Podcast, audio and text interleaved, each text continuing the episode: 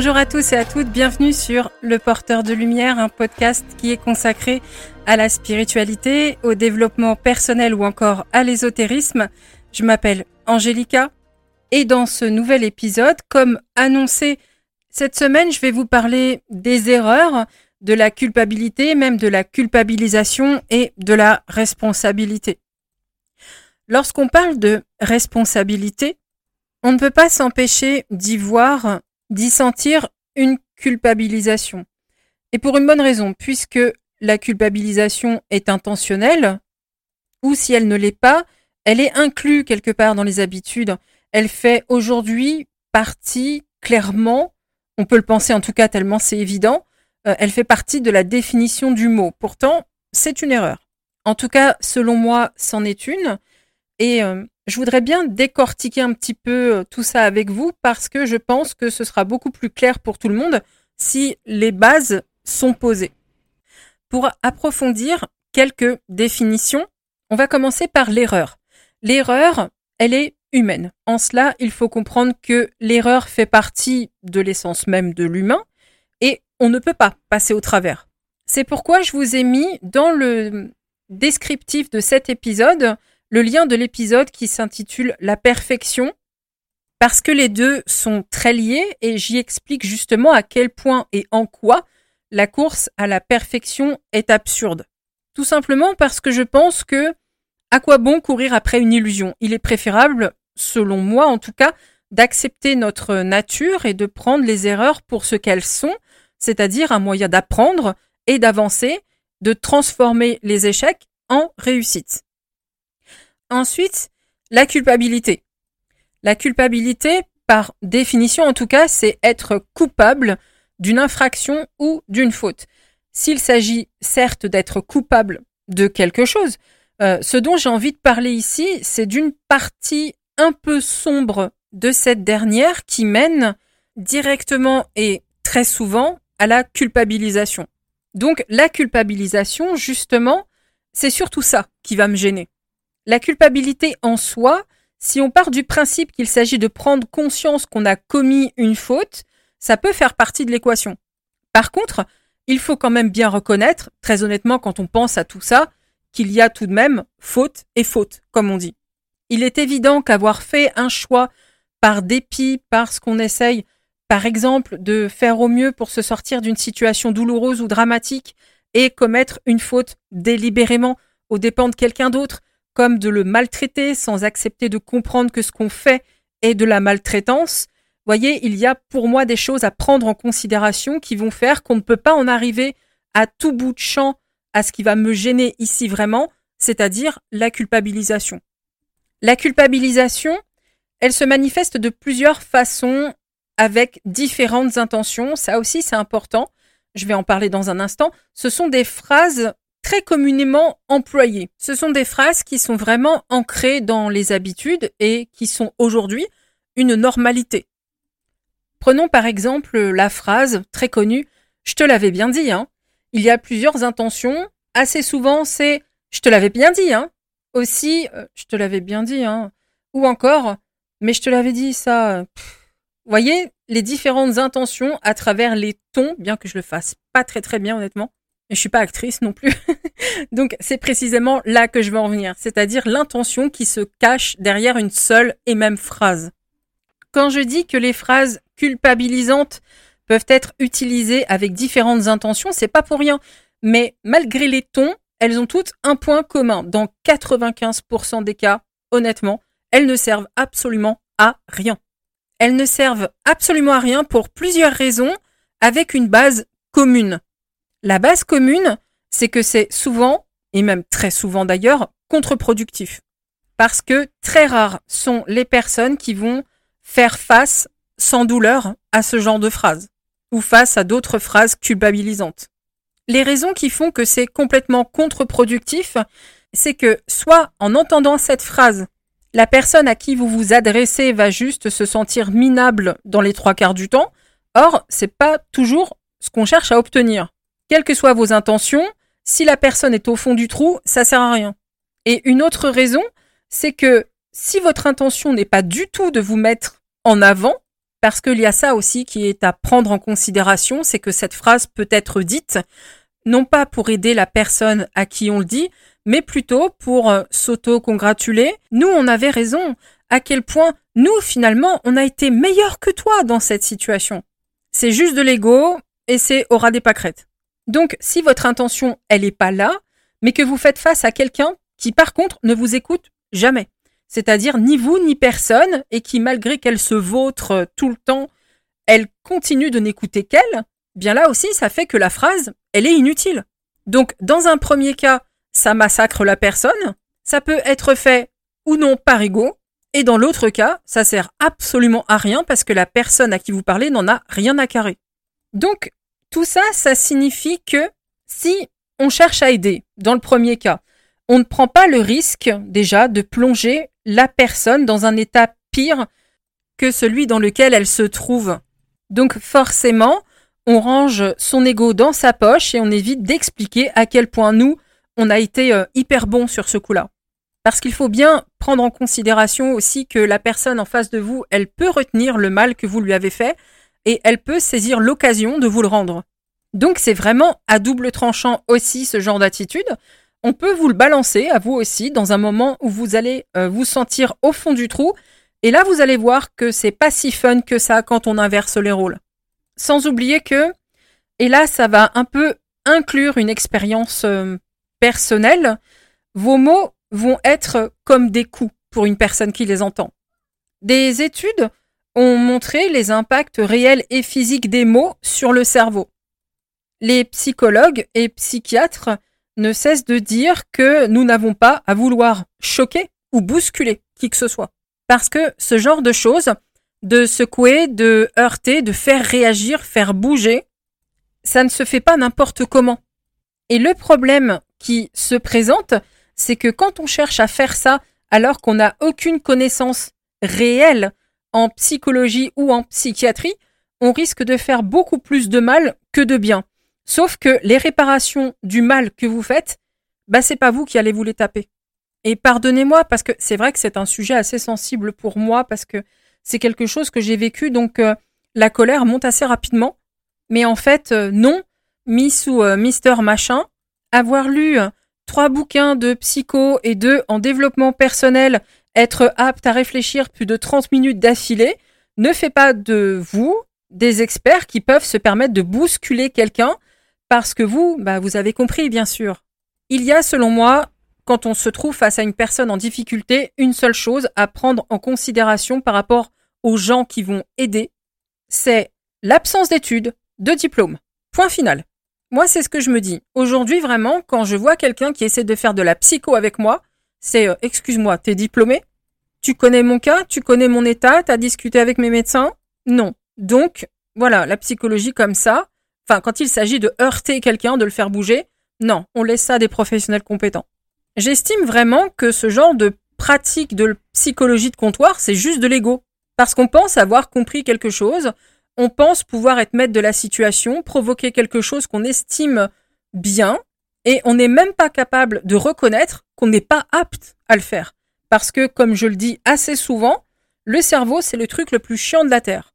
Et si les psychologues et psychiatres font autant d'études, de spécialisation et de formation par la suite pour se mettre à jour en fonction des découvertes qui ont été faites, ben c'est évident que eux sont capables à faire bouger quelqu'un lorsque Miss ou Mister Machin ne seront jamais capables de le faire si ce n'est de faire plus de mal que de bien, avec des phrases complètement foireuses. Et justement, aujourd'hui, j'arrive à faire cette différence parce que je suis suivie donc par un psychiatre et un psychologue parce que comme tout le monde, j'ai des trucs à régler. Hein. Et je peux vous assurer qu'entre ce que j'entends de leur part et ce que j'ai entendu toute ma vie, euh, il y a une grosse, une énorme même différence. Parce que les je te l'avais bien dit ou t'avais qu'à m'écouter, même bienveillants et bien intentionnés, le problème c'est qu'ils m'ont été dit à un moment où il ne fallait pas que je les entende. Et malgré que j'ai d'ailleurs plusieurs fois expliqué dans ma vie que la brutalité ne fonctionnait pas avec moi, si ce n'est que me foutre davantage au fond du trou, bien les gens ont continué d'être violents avec moi. Parce qu'ils ont continué de penser que secouer les gens, c'est un truc à faire. Donc aujourd'hui, si vous voulez, bien, je me retrouve à parler à des spécialistes de la santé mentale de ce genre de choses. Ils se retrouvent à m'expliquer en quoi c'était pas valable, en quoi ça n'aurait pas dû être fait, sauf que ça a laissé vraiment des séquelles euh, dans ma vie, c'est-à-dire que j'ai euh, j'ai développé, si vous voulez, des, des automatismes à la suite de ça que je devrais pas avoir. Mais aujourd'hui, c'est moi qui dois soigner ça toute seule, pendant que les gens qui m'ont fait ça continuent leur vie peinard. Alors, je vais pas évidemment euh, me mettre à hurler, me venger ou je ne sais quelle attitude qui me semble pas appropriée. Mais il est vrai qu'il y a une colère sur laquelle je dois aussi travailler parce que tout ça, ça a du mal à passer et que cette colère-là, justement, fait partie du mal qui m'a été fait. C'est inclus dans le packaging, c'est cadeau si vous voulez. C'est-à-dire que non seulement je dois me débarrasser des automatismes, euh, du fait que je suis convaincu de telle ou telle chose à la suite de ces phrases-là, mais qu'en plus je dois traiter la colère dans laquelle ça me met aujourd'hui de me retrouver dans cet état-là. Et si je parle de mon parcours personnel comme ça, c'est pour que vous puissiez comprendre que ces phrases, mais vraiment, vraiment, c'est pas à balancer. Et que si les psys le disent, c'est pas pour rien. Parce que je suis tellement pas la seule à devoir réparer aujourd'hui ce genre de choses. Et les automatismes que ça a déclenché derrière. Donc, c'est là où je veux en venir. C'est que, bonnes intentions ou pas, en bout de ligne, cette phrase, elle est toujours potentiellement très violente. Elle peut laisser des séquelles, tout comme d'autres phrases culpabilisantes de cet ordre. Il y a tout de même quand même, je trouve, une précision à apporter par rapport à ce que j'ai évoqué un petit peu plus tôt. Lorsqu'on fait face à quelqu'un qu'on soutient et qui n'écoute vraiment pas, mais vraiment, vraiment pas. Par exemple, ça fait euh, dix ans que vous lui répétez les mêmes choses et que vous n'êtes pas le ou la seule à le faire, et que d'autres personnes expliquent les mêmes choses. Je pense qu'au lieu de euh, répéter éternellement ce qu'elle devrait faire et donc vous épuisez vraiment, sachant que ça ne servira à rien parce que jamais elle ne vous écoutera, bien au lieu de la culpabiliser, d'essayer de la heurter ou de la choquer, sachant qu'on n'est pas doué pour ça, parce qu'on vient de le voir, c'est pas du tout à faire, à moins d'être un professionnel de la santé mentale. Et même si dans votre phrase, euh, je te l'avais dit, il n'y a pas d'ego, mais bien juste un gigantesque énorme et colossal ras-le-bol de répéter toute la sainte journée les mêmes choses, bien, au lieu de balancer cette phrase qui est violente d'un côté et sans effet de l'autre, il faut tout simplement lâcher prise. Donc là, pourquoi il faut lâcher prise finalement, au lieu de s'acharner? La première raison, dont je n'arrête pas de parler depuis tout à l'heure, donc c'est un petit peu redondant, c'est que quelle que soit la raison de la culpabilisation, c'est pas à faire. Mais ici, dans cette partie de l'épisode, il est question pour moi d'expliquer que l'important va être de vous protéger aussi et d'admettre que malgré le désir profond d'aider quelqu'un, euh, que ce soit un proche ou non, vous ne pouvez pas aider les gens qui ne veulent pas l'être. C'est très difficile à vivre quand il s'agit d'un proche parce que tout simplement, bah, on aime la personne, on a envie qu'elle avance, que sa vie soit plus douce euh, et autres bonnes intentions. Seulement, cette personne, bien, elle est comme nous, elle a son libre arbitre et sa décision, qu'elle soit une bêtise ou pas, si elle refuse de vous écouter, vous ne pouvez décemment pas vous épuiser, perdre votre temps dans ce qu'on va appeler quand même euh, assez méchamment, je dirais presque, mais c'est désolant, mais une cause perdue, qu'elle soit perdue temporairement ou définitivement, parce qu'il ne faut pas oublier que euh, vous devez vous consacrer à votre propre vie aussi. Parce que votre vie, pour être ce que vous voulez qu'elle soit, il n'y a pas 36 solutions et les miracles, ça n'existe pas non plus. Ça passe obligatoirement par vos actes. Personne ne peut faire les choses à votre place. Et si ça vous paraît euh, évident pour votre vie, que ça coule de source, euh, de m'entendre dire ça, que vous vous dites, bah oui, euh, c'est évident que personne ne pourra jamais faire les choses à ma place, que je dois les obtenir moi-même en travaillant, etc. Vous pouvez donc peut-être m'expliquer, c'est là que je fais la vilaine, pourquoi vous continuez à essayer de faire pour les autres ce que vous savez pertinemment qu'on ne peut pas faire pour vous? Si ça ne fonctionne pas pour vous, ça ne fonctionnera pas pour eux, c'est logique. Donc pourquoi ce qui coule de source pour vous ne va pas couler de source pour les autres? Et il y a une explication assez simple à ça, c'est vos émotions qui vous embêtent à ce moment-là, c'est les sentiments, et particulièrement un sentiment de loyauté, souvent parce qu'on ressent cette loyauté envers les membres de la famille.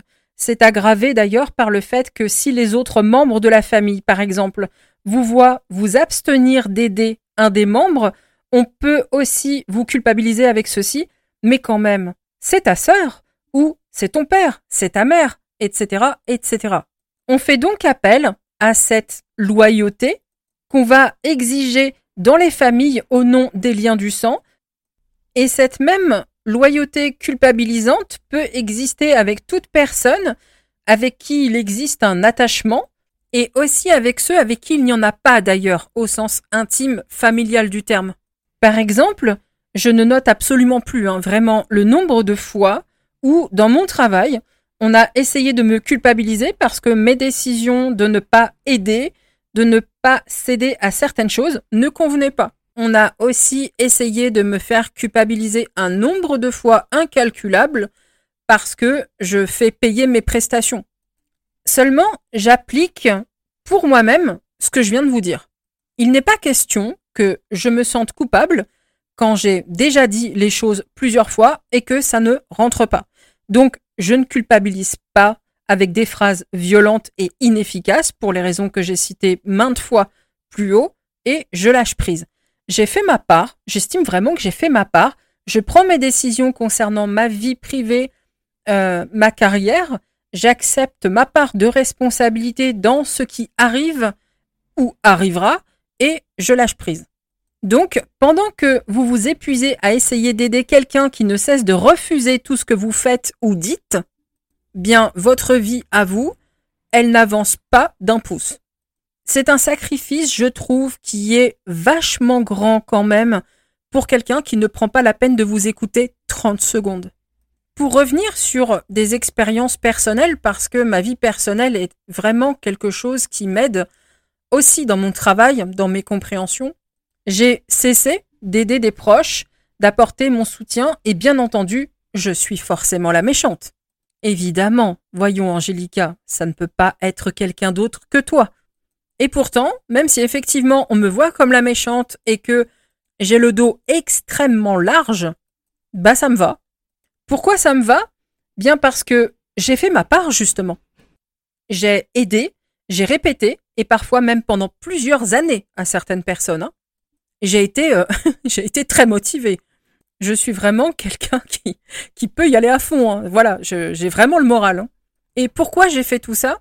Bah Parce que j'éprouvais justement ce sentiment de loyauté, d'appartenance à un cercle intime et que c'était donc inconcevable pour moi. C'était complètement inconcevable de ne pas être là. Et si je le faisais pas, bah je pensais plus à moi qu'aux autres et j'étais une égoïste. Voyez, le sentiment de loyauté et la culpabilisation. Un sentiment de culpabilité du coup qui est mal placé. Parce que j'ai vraiment souvent mis ma vie de côté. Sauf qu'un jour, ça va, stop. Voilà, ça a été stop. Et quand j'explique que, bah, Angelica, elle en a un tout petit peu ras la caisse et que parler à des murs, ça la branche pas des masses parce qu'elle n'est pas fan des monologues plus que ça, bien, ce que j'entends, c'est mais t'es méchante, je trouve. Ou encore, t'es vraiment trop dur.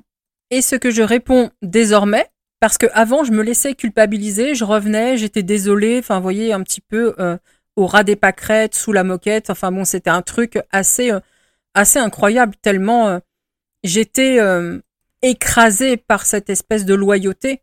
Mais aujourd'hui, je réponds que non, c'est pas méchant. C'est pas être égoïste à l'excès.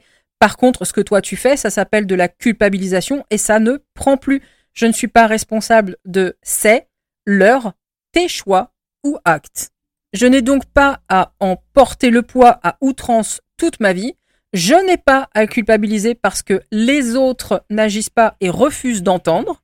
J'ai pris le temps, j'ai expliqué, j'ai été présente, j'ai écouté et tout ça pour rien du tout.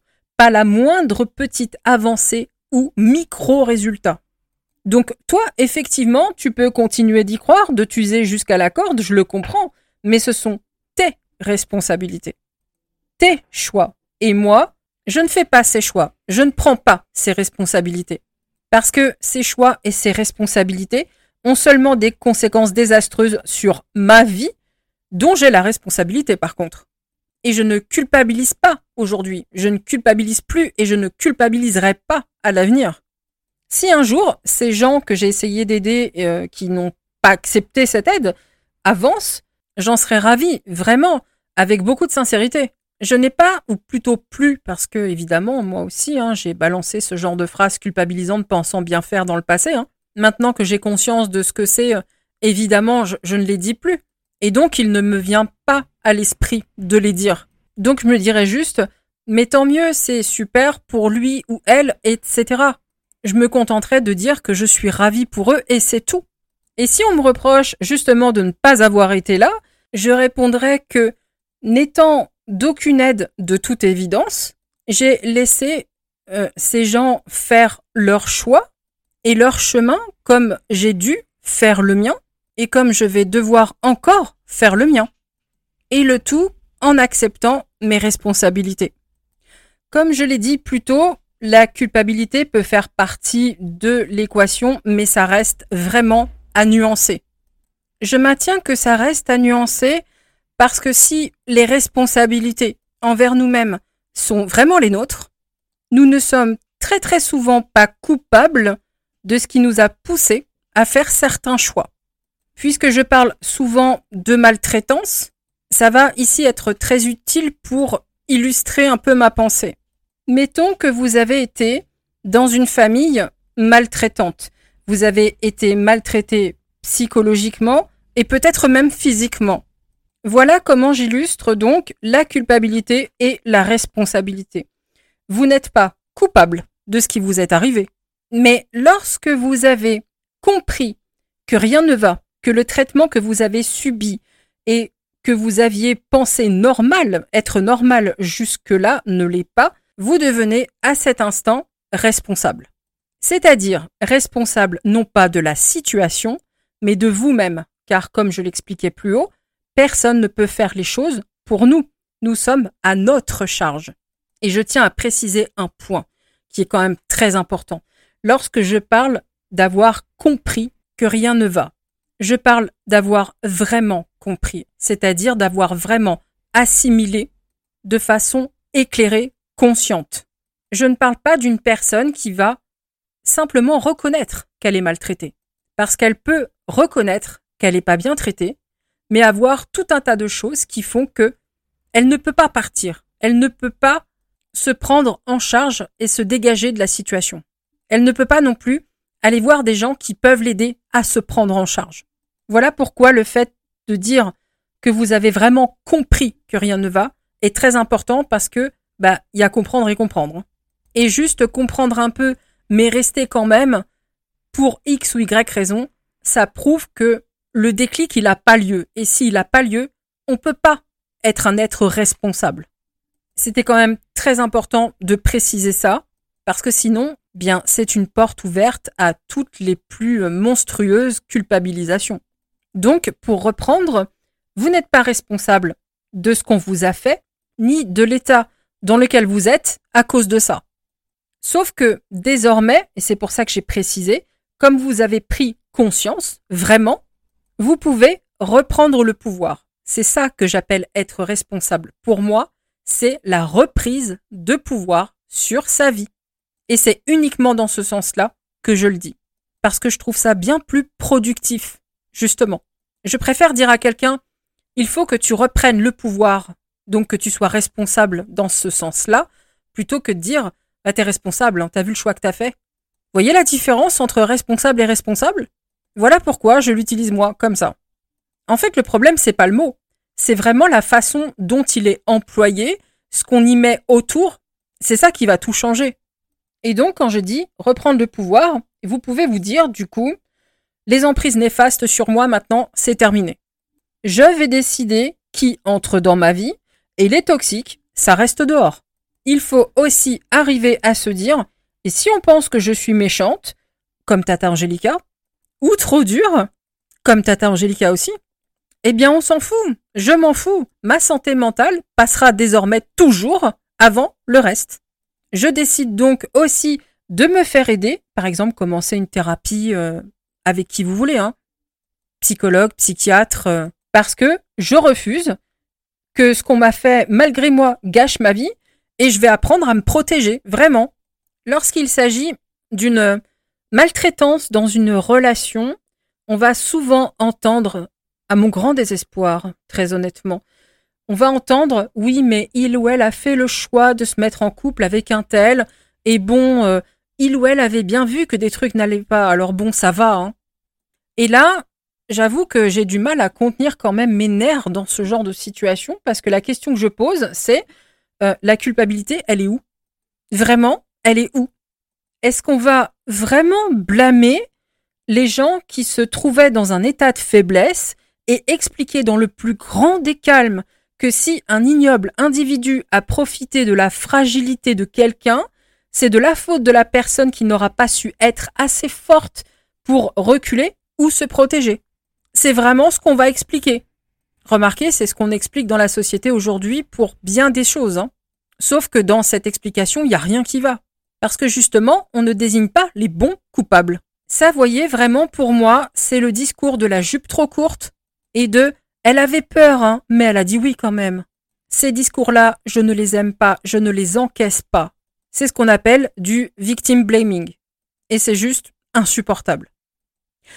Pour la responsabilité, je considère que nous ne sommes justement pas toujours responsables, en plus de ne pas être coupables. Je vais prendre un exemple assez flagrant et que vous connaissez absolument tous et toutes. C'est pourquoi, dit-on dans les tribunaux, que tel acte violent a été commis par une personne reconnue irresponsable. Parce que sa condition mentale ne lui permet pas d'être considéré comme responsable. Et vous voyez, je suis vraiment convaincu que cette responsabilité a des degrés, dirons-nous, et que même des degrés moindres, en dehors de toute pathologie, peuvent être de l'ordre de l'irresponsabilité. Voilà pourquoi, pour moi, une victime de maltraitance ne peut pas être jugée responsable des choix qu'elle a faits. Parce que pour choisir des relations maltraitantes, des situations problématiques, etc., il y a toujours quelque chose de plus ou moins important qui peut faire que vous n'êtes pas apte à faire vos choix en pleine conscience.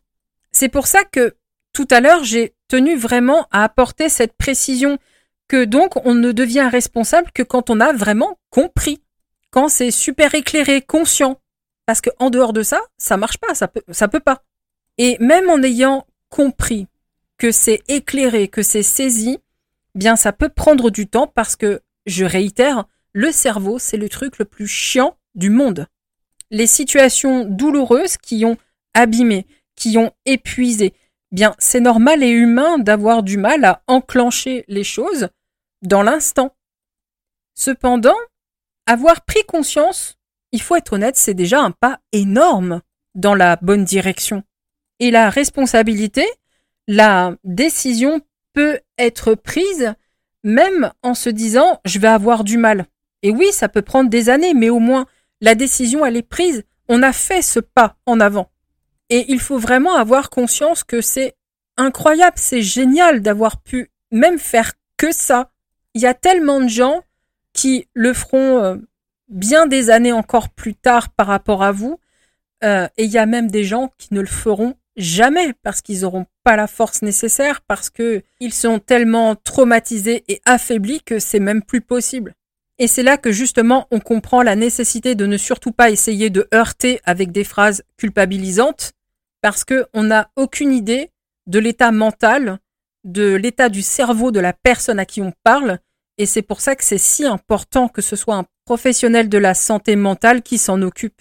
Par contre, il est vrai que là, et j'en suis désolée, je vais dire quelque chose d'un peu dur, qui va pas forcément être apprécié, mais ce que je pense, sincèrement, c'est que si vous avez conscience, que vous avez vraiment saisi, hein, j'insiste, et là par contre, je j'ouvre la parenthèse, là ici, je ne parle plus de maltraitance, parce que c'est vraiment, encore une fois, pour moi, un cas très, très à part.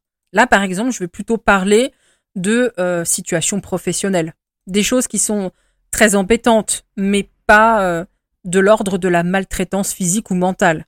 On peut pas, on peut pas tout mettre dans le même panier. Hein, il s'agirait de doser un petit peu. Mais ce que je veux dire, c'est que justement, par exemple, voilà, une situation pro, on pose la situation. Par exemple, on a conscience qu'on n'est pas du tout à sa place. On s'en rend compte, hein, on se fait chier comme jamais, ça se passe très mal. On n'aime pas du tout ce qu'on fait. On n'a qu'une hâte, c'est d'être euh, à la sortie, parce qu'on veut fuir l'endroit le plus vite possible. Donc si vous savez tout ça, que vous vous rendez compte de tout ça, mais que vous choisissez de ne rien faire, et que tous les conseils donnés vous passent au-dessus, bien là oui, vous êtes responsable. Parce qu'il y a la conscience, parce qu'il y a euh, vraiment le, le fait d'avoir compris. Les choses sont éclairées. Donc vous devenez ces gens qui n'écoutent jamais et pour qui, moi et beaucoup d'autres personnes, ne resteront pas. Encore une fois, la maltraitance, c'est super à part. C'est elle qui va provoquer vraiment l'irresponsabilité et les choix non adaptés. Parce que la notion de choix, elle est aussi très complexe. C'est-à-dire qu'on peut faire euh, des choix conscients et inconscients, volontaires et involontaires. Et évidemment, l'entourage pousse à prendre des décisions de par son comportement pour euh, sa protection, sa survie, que beaucoup ne vont pas comprendre à l'extérieur. Mais pourtant, pour un psychologue ou un psychiatre, ça va clairement avoir du sens et ça va même, à juste titre, dédouaner complètement la victime, qui pourtant, à nos yeux, à vos yeux, va être clairement coupable de la situation. Voilà pourquoi il faut laisser ça à des professionnels de la santé mentale. Il y a enfin un autre aspect de la responsabilité que je vais aborder pour finir, c'est l'auto-culpabilisation, l'autoflagellation, si vous préférez, dont je parle très souvent dans mes consultations. Et par rapport à ça, je pense tout simplement que si vous ne devez pas tolérer la culpabilisation et la maltraitance des autres, eh bien on doit encore moins se l'infliger. Si on reconnaît avec aisance que les autres n'ont pas le droit de nous faire du mal, pourquoi on s'y autorise? C'est vrai que c'est une question qu'on peut se poser, et ça vient de là aussi, de l'éducation, et si ce n'est pas celle des parents, c'est au moins celle de la société. Il apparaît au loin déjà cette euh, fameuse notion de perfection que j'évoque dans l'épisode mentionné tout à l'heure, que je vous conseille vraiment d'écouter parce qu'il est très très bien, et le refus donc de notre condition qui va avec. Comme je le disais plus haut, l'erreur est humaine. Et très sincèrement, les regretter ne sert à rien si ce n'est euh, vous faire du mal, un mal supplémentaire qui ne va même pas vous servir. Et pour être très honnête avec vous, c'est un travail que moi aussi je dois continuer de faire parce que, bien comme vous, j'ai été élevé, éduqué dans cette société, dans cette course à la perfection et dans le rejet de notre nature humaine et dans la condamnation systématique de toute erreur. Or, je pense vraiment qu'il faut arriver à accepter les erreurs qu'on commet. Et la responsabilité, c'est ça aussi. C'est se dire, OK, à telle époque, j'ai fait tel choix parce que j'étais dans tel état. On sait qu'on a fait un choix, mais que ce dernier était tellement mal éclairé qu'on ne peut pas s'auto-flageller, en plus de supporter la situation qui en découle. C'est un oui, je suis responsable parce que c'est mon acte et que je suis à ma charge, mais non, je n'ai pas à me sentir coupable ni à me faire du mal parce que voilà ce qui s'est passé à ce moment-là, dans ma vie, dans ma tête ou un peu avant. Et le refus de cette nature humaine, elle ne fait que massacrer notre évolution potentielle. C'est qu'avec l'acceptation de cette condition qu'on peut vraiment avancer. Donc, en continuant de chercher une perfection qui n'existe pas, qui n'est qu'une invention euh, plus qu'utopique, hein, et en rejetant en permanence l'erreur, comment voulez-vous qu'on avance si d'office, il y a des choses qu'on refuse, qu'on voit pas, et qu'on essaie de zapper le plus possible? Ça peut pas marcher. Donc en fait, dans notre tête, pour moi en tout cas, hein, ça doit se passer comme ça. On se dit juste, oui, c'est vrai, j'ai fait ça. Et point, ça s'arrête là, on met. Parce que justement, en ne voyant que le choix qu'on a fait, et en s'arrêtant à ça, ben, on peut comprendre pourquoi on a fait ce qu'on a fait, et vraiment, ce que ça a pu engendrer, ça permet de faire un travail pour changer les situations problématiques, et même de faire en sorte qu'elles ne se reproduisent plus. Et là, on peut se prendre en charge et avancer. Voilà donc ce qui était euh, pour moi important de, mentionner dans ce podcast-là, c'est que finalement, les choses ne sont pas si simples. Tout n'est pas forcément noir ou blanc, il y a quand même pas mal de gris. Et justement, je trouve intéressant de d'y réfléchir, parfois même à plusieurs, pour avancer, pour traiter les victimes autrement, pour accepter qu'on n'est pas toujours compétent pour aider quelqu'un et c'est pas un signe de nullité, hein. c'est juste que chacun son boulot, c'est tout.